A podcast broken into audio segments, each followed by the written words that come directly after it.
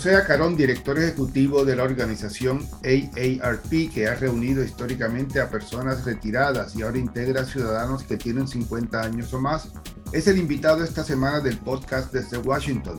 En esta edición conversamos con Acarón sobre asuntos claves para los adultos mayores que están pendientes en Washington, como la controversia ante el Tribunal Supremo de Estados Unidos en torno a la exclusión de los residentes de Puerto Rico del programa de seguridad de ingreso suplementario SSI, la cuenta atrás para evitar un abismo fiscal en Medicaid y el futuro del Medicare y el Seguro Social. La asociación que encabeza Carón en la isla ha abogado ante el Tribunal Supremo de Estados Unidos por la inclusión de Puerto Rico en el SSI y es una de las que ha hecho advertencias de que en cuestión de días el sistema de salud de la isla puede caer en un abismo fiscal si no se aprueban nuevos fondos de Medicaid. Bienvenido José Acarón al podcast desde Washington. Saludos. Un placer estar aquí contigo tanto tiempo. Así mismo es, muchos años de conocernos y pocas veces que lo hemos visto últimamente. Acarón, empecemos por el principio. ¿Qué es AARP? Mira, AARP es una organización de transformación social sin fines de lucro, no partidista, que promueve todo lo que es la participación y la integración social de todos, no importa la edad. ¿Cómo lo hacemos? Eh, lo hacemos a través de promover política pública, que es lo más fuerte, más grande de EIRP, tanto a nivel federal como estatal.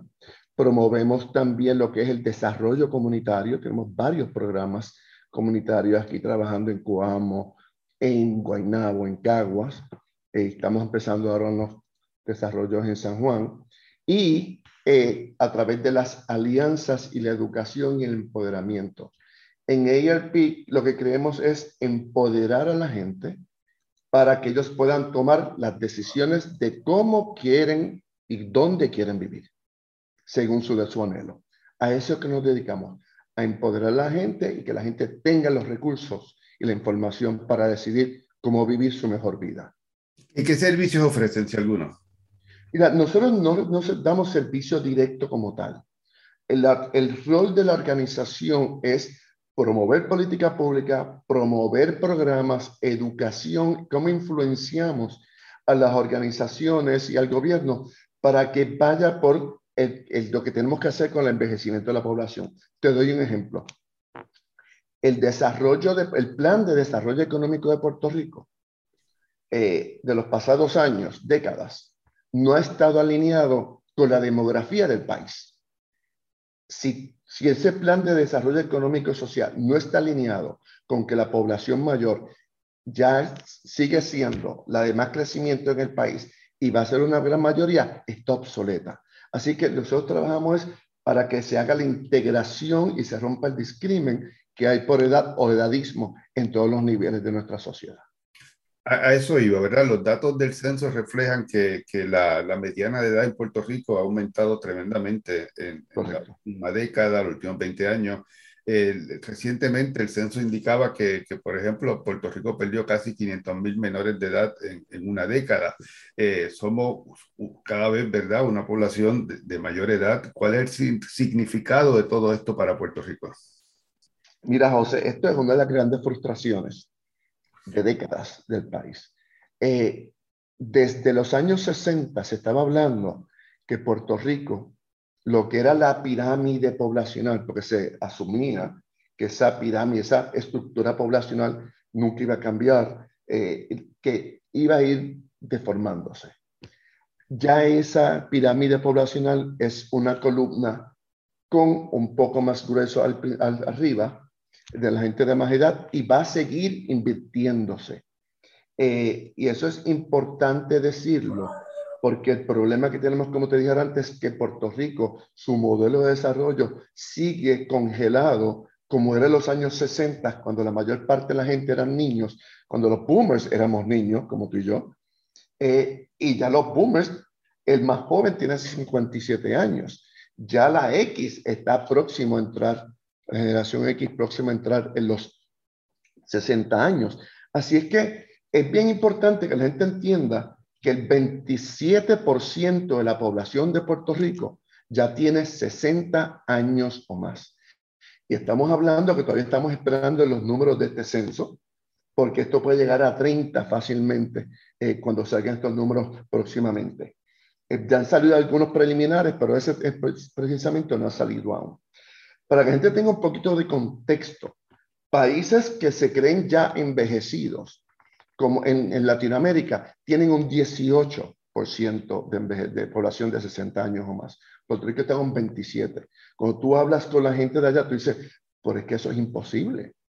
Puerto Rico es la tercera jurisdicción más vieja de todo Estados Unidos está Vermont, está New Hampshire, Maine y Puerto Rico empatado con Vermont. Y yo estoy seguro que cuando salgan esos números de ahora, Puerto Rico que puede pasar al primero de envejecimiento en todas las jurisdicciones de Estados Unidos. Eso tiene unas connotaciones en todos los niveles en Puerto Rico. Hay que reinventar el país y ese es el problema. La gente ahora se está dando cuenta, después del huracán María, la gente se dio cuenta que la población de Puerto Rico está envejeciendo. Fue que se cayeron todos los árboles y todo para que la gente viera las comunidades eh, que hacían falta, porque la mayor parte, cuando hay un desastre eh, como ese, la gente que más impacta siempre a nivel histórico es la gente mayor. Así es que ahí se dieron cuenta que casi todos los condominios de Puerto Rico se les puede decir égidas y que las comunidades urbanas están llenas de gente mayor mucha gente mayor sola, porque los hijos se han ido para Estados Unidos y han dejado a sus, familiares aquí sin una red de apoyo. Así que hay que retomar esa visión de Puerto Rico porque va a seguir aumentando la población mayor en el país y hay que reinventar la transportación, la vivienda, la fuerza laboral, los servicios de salud, los servicios comunitarios, hay que repensar el país completo en ese contexto de una población mayormente de gente de 50 años o más. Claro, ustedes, ustedes están activos ah, acá en, en, Washington, D.C., eh, por eso los lo invité, lo invité al, al, podcast, entre otras cosas. Eh, hace unos días presentaron el, el, argumento escrito en el caso de Baello Madero, que tiene como controversia la exclusión de los residentes de Puerto Rico del programa de seguridad de ingresos suplementarios ¿Qué significaría para los residentes de la isla ser parte de ese programa? Mira, eh, una pena que Puerto Rico haya sido discriminado geográficamente, porque esto no es un discrimen contra los puertorriqueños, es un discrimen contra todos los residentes de Puerto Rico. Eh, y ese es el caso de Bayo Madero. Él vivía en Estados Unidos, recibía el SSI o Seguro Social Complementario allá, cuando se mira a Puerto Rico, lo sigue recibiendo, y entonces el Seguro Social le pide que pague, le reembolse lo que recibió mientras vivía aquí. O sea que hasta cualquier americano eh, de cualquier estado que se muda aquí pierde el derecho al SSI.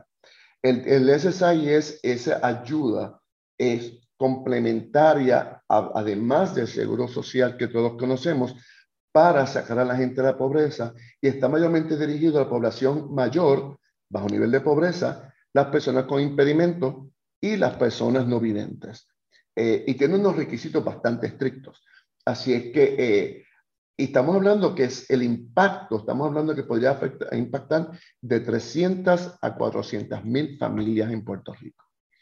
Así que sería una ayuda bien grande, un apoyo bien grande para todas estas familias que no tienen eh, apoyo económico, porque eh, desgraciadamente aquí hay un alfabetismo financiero donde la gente, tenemos casi el 60% de la población después de retirado solamente recibe el seguro social, cuando el seguro social fue diseñado para hacer un 35% del ingreso después del de retiro.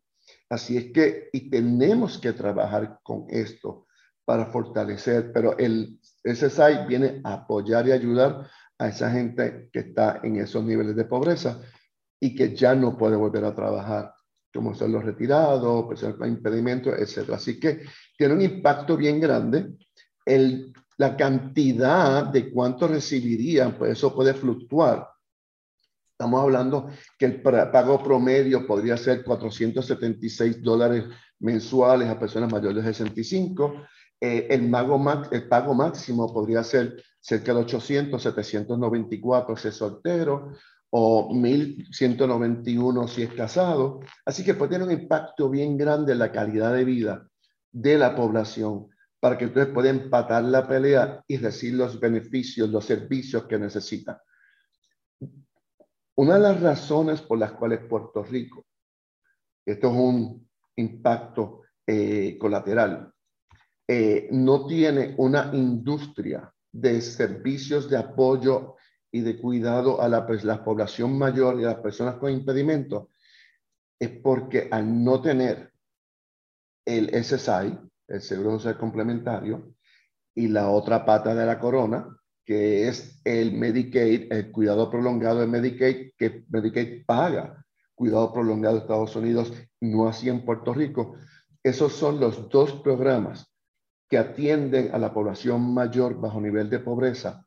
Y aquí en Puerto Rico, ninguno de los dos se recibe. Así que la población mayor de Puerto Rico que está bajo nivel de pobreza está bien desventajada. Eh, eh, y entonces, nosotros no creemos en poblaciones vulnerables. Lo que decimos es que la falta de acceso y de servicios es lo que crea vulnerabilidades en la población. Y tenemos que atender todos esos aspectos sociales y económicos para que no haya poblaciones con vulnerabilidades en Puerto Rico. En Puerto Rico lo que opera eh, en vez del SSI es el programa de ayuda a adultos mayores, personas ciegas y discapacitados, que se conoce por la sigla en inglés AABD o AABD. Y el promedio, la diferencia en promedio de lo que recibe una persona de ese programa en Puerto Rico con lo que recibiría, como usted mencionaba, eh, bajo el SSI, abrumador, son casi por lo menos un promedio de 400 dólares menos. la, asistencia mensual en, Puerto Rico ha sido de, de 58 dólares, otros dicen 70. El, el, por qué ese programa eh, otorga tan poco dinero y en qué sentido la queja del gobierno federal es correcta. Es decir, bueno, el gobierno de Puerto Rico tiene la opción de aumentar esos fondos. Mira, lo que pasa es que el, ese programa federal no está aplicando como tal así en Puerto Rico, porque pues eh, ellos, la excusa, la razón que ellos han dado siempre es que como Puerto Rico no paga eh, impuestos federales, pues eso no aplicaría. Este, cuando fue ese caso al, a las Cortes aquí en Puerto Rico, al, Tribunal eh, de Primera Instancia, que falló a favor de Puerto Rico, lo está diciendo, y eso es bajo la quinta enmienda de la, de la Constitución americana, que dice que las leyes federales tienen que cobijar a todos por igual, pero el estatus territorial de Puerto Rico, que está debajo del Congreso, permite que eso no aplique. Ya sé historialmente lo que como no han, no han dado los servicios de los programas federales en Puerto Rico, no hay igualdad, equidad en ellos, pero sería histórico el que el Tribunal Supremo fallara a favor de Puerto Rico eh, y los puertorriqueños, todos los residentes de Puerto Rico, eh, y sería algo de justicia social para todos y daría un gran impacto para la población en Puerto Rico, no solamente la gente mayor, ni las personas que tienen impedimentos, ni las personas no videntes. La gente no vive en una burbuja. Eh, eso tendría un impacto a toda la familia. Eh, porque, oye, si mis padres no tienen, yo le apoyo a mis padres. Si mis padres no tienen servicios de cuidado, yo pago por servicios de cuidado para ellos. Y eso lo que hace es que provoca que entonces yo no me pueda preparar para mi propio retiro. En estudios que hemos hecho aquí en Puerto Rico, el 67% de la población de 50 años o más, 67, dos terceras partes, apoya económicamente a un hijo o un nieto. Y el 36% apoya a sus padres. O sea que esa población de mayor de 50 años, el jamón del sándwich, que está apoyando, digo, pues yo ya que es tripleta, este, porque apoya a los hijos, a los nietos y a los padres. ¿Qué impacto tiene eso sobre nuestras vidas? Cuando yo llegue a retirarme, no me voy a poder retirar y no voy a tener lo suficiente para mantener una calidad de vida. Así que tenemos que ir rompiendo eso y, rompiendo esa dependencia eh, y dando los recursos para que las próximas generaciones puedan entonces envejecer y vivir en su retiro eh, mejor, con mejor calidad de vida y con más recursos que los de ahora. El, Tribunal Supremo de Estados Unidos ya convocó para el, para el 9 de noviembre la, noviembre. oral de este caso. El, los expertos, ¿verdad? Eh, coinciden en que eh, es cuesta arriba este caso ante, ante el Tribunal Supremo por la costumbre de, del, del, del, tribunal dejar esto en manos del cuerpo político, del Congreso, que, los territorios. Eh, ¿Qué le dicen sus abogados sobre las oportunidades de este caso? Mira, eh, precisamente tuvimos una conversación la semana pasada, después que fue sometido, en la, la gente, la parte que hace el, el, cabildeo legal de AARP es, es, parte de la fundación AARP, que es el organismo eh, primo nuestro eh, que trabaja con, con poblaciones específicas eh, en temas de pobreza, vivienda, alimentación, etc. Ellos están bastante optimistas de que esto se dé por el movimiento que ha habido en Estados Unidos de las mociones de amigos de la Corte, que ha habido hasta estados que no tienen población puertorriqueña que están apoyando esto. Sí sabemos que va a ser difícil y sabemos que hay un Tribunal Supremo conservador, eh, pero estamos esperanzados de que sea así. Eh, en su moción de amigos de la Corte eh, dice que hasta es irracional lo que está diciendo y lo que se está haciendo eh, de la discriminación geográfica en Puerto Rico. Eh, y, estipula las necesidades que hay acá. Eh, quería comentarte, porque yo cuando voy, hablo con mis colegas, los directores de los estados de las oficinas de ERP, cuando ellos se enteran que en ERP no tenemos SSI o que no tenemos eh, cuidado prolongado de Medicaid, se quedan como que, ¿cómo es posible que la gente pueda vivir sin esos dos programas en Puerto Rico? Allá los tienen y pasan vicisitudes aquí hacemos milagros. Este, Hablando de, Medicaid, eh, comienza lo que yo digo que es la, cuenta atrás del posible abismo fiscal en, ese programa. El, Congreso, Senado, eh, estamos grabando lunes, el, Senado eh, vuelve hoy lunes a, sesionar, la Cámara la, la, semana próxima y va a quedar hasta el 30 de septiembre para aprobar el proyecto, por lo menos el proyecto aprobado en el Comité de Energía y Comercio que asigna a Puerto Rico básicamente la misma cantidad que está recibiendo ahora, son unos eh, cerca de 3 mil millones, si uno suma... Para cuatro o cinco años. Para cinco años, si uno suma el dinero de, de la emergencia eh, del coronavirus, que probablemente esté eh, pendiente por el próximo año, año y medio, porque se añaden un 6% de los fondos de, de, lo que recibe Puerto Rico, a, a, a esa cantidad, pues básicamente se estima que está cerca de los 3 mil millones anuales, quizá 15 mil millones en, en, cinco años, pero como usted bien decía, el, el, hay unas limitaciones. Bajo el dinero que Puerto Rico recibe ahora no ha podido expandir más el programa y se ha afectado el, el servicio o el programa de, de, de cuidado a largo plazo. ¿Qué, qué, qué, ¿Cuán importante es esto para, para nuestros adultos mayores? sumamente importante. Eh, te da un poquito de historia cuando se estaba eh, cabildeando por el Obamacare en el 2009. Eh, EIRP hasta asignó personal a nivel, a nivel de Congreso para cabildear a favor de la equidad de, de, de Medicaid en Puerto Rico con el objetivo de que se incluyera cuidado prolongado en Medicaid. Pasó y no se incluyó. Eh, ha sido histórico y eso tiene sus razones. Los que, los que mueven en Puerto Rico la industria de la salud no les conviene que se incluya el cuidado a largo plazo porque sería un carve out de los fondos que no vayan a la parte de servicios directos de salud. Eh, y eso lo que no ven es que el cuidado prolongado es uno de los determinantes principales de la salud. ¿Por qué tú crees que llegan tantos fondos y es como hoyo negro y la salud del pueblo de Puerto Rico sigue en declive? Eh, porque no se atacan, no se, no se trabajan con los determinantes sociales. ¿Qué pasa? He tenido conversaciones con varios eh, fuerzas políticas del país, he tenido conversaciones con la comisionada residente Jennifer González y le he traído la situación y la preocupación de que dónde está el cuidado prolongado. La misma comisionada nos dice que con toda nuestra nueva asignación, el cuidado prolongado no está sobre la mesa. Eh, en los estados, la parte de cuidado prolongado puede ser hasta una tercera parte de todos los fondos de Medicaid en las jurisdicciones. ¿Qué significa esto?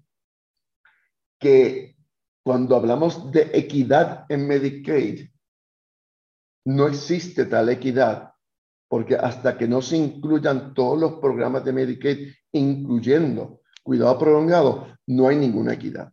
Así que podemos decir que hay unos programas de Medicaid que van a estar eh, financiados, pero eso no significa y no lo pueden vender como una equidad de Medicaid porque cuidado prolongado para nuestra población mayor no está incluido. Eso tiene unos, impactos enormes porque en Puerto Rico no hay una industria digna de atender a la población mayor que tiene algunas fragilidades y vulnerabilidades. Pero no todos. Oye, solamente el 2% de la población mayor de Puerto Rico está en instituciones. El resto está en sus casas. Y tenemos que desarrollar programas, no solamente para las instituciones, sino desarrollar programas para que la gente pueda vivir en su casa con servicios de apoyo para que puedan vivir con, dignidad, e independencia. Ahí, ese es el norte nuestro y que vamos a seguir luchando para que nuestra gente que vive en la comunidad puedan tener los servicios que necesitan. En, cierta medida, la industria de la salud dice que, ¿verdad? Está como la historia de, que vino primero, si el huevo o la gallina. El, la misma directora de la Junta de Supervisión Fiscal decía, bueno, es que no están los servicios, no, no tiene la capacidad Puerto Rico para proveer esos servicios. Pues la gente de la industria de la salud dice, bueno, pues que al revés, si me das el dinero no puedo desarrollar la capacidad para ofrecer los servicios es que es imposible tú desarrollar una industria y unos servicios si no tenemos la equidad de los fondos para, como tienen todas las jurisdicciones de Estados Unidos, para desarrollar esos servicios. Es imposible y me disculpa la señora Jaresco, pero es total, totalmente equivocada y errada. Eh, lo que pasa es que es más fácil decir que no y justificarlo que decir que sí y hacer el trabajo que hay que hacer. Acá ustedes también han estado vinculados, obviamente, a los esfuerzos para mejorar el acceso al, programa Medicare. Eh, aquí ha habido eh, esfuerzo, ¿verdad?, por añadir servicio o, hacer permanente el programa. cuando uno mira el plan del, del, presidente Biden para Puerto Rico, que por lo menos en términos políticos propone, ¿verdad?, este, paridad, eh, cuando habla de Medicare es un poco más vago. Yo en, el, en, el, plan de acción él dice que, que sin hablar directamente de Puerto Rico, habla que, que va a proponer reformas al reembolso de Medicare para abordar los pagos insuficientes crónicos del programa, pero no habla de una línea de acción muy directa, con excepción de las tasas de pago de, de Medicare Advantage, que aquí normalmente, y, y, esto es importante que la gente lo sepa, se ve un poco distinto, porque por los beneficios que eso tiene para eh, los planes privado. Eh, Medicare, siendo un programa eh, gubernamental, pues tiene mucho más apoyo eh, en, el Congreso. ¿Cuál es la agenda de usted en este asunto? Mira, es que el caso de Puerto Rico con los Medicare Advantage es único en la nación americana. Mientras acá casi el 80% de la población está en los Medicare Advantage, en, en los estados de la nación es al revés solamente el 20% está en Medicare Advantage. La mayor parte de la gente está en Medicare tradicional. Eso pues por los niveles de pobreza eh, y por el alto, alto mercadeo que de las aseguradoras aquí en Puerto Rico. Así es que eh, hay mixed feelings eh, o sentimientos encontrados porque el problema que tenemos en Puerto Rico es que como vienen todos esos fondos dirigidos a través de las aseguradoras, no con pagos directos como Medicare tradicional en Estados Unidos. ¿Dónde se está quedando esos fondos y qué se está haciendo? Ahora mismo tenemos otra entrevista que estamos haciendo sobre el acceso a los medicamentos en Puerto Rico. Eh, y como los PBM no están regulados en Puerto Rico y la alta tasa de negación de no aprobación de, los medicamentos en Puerto Rico.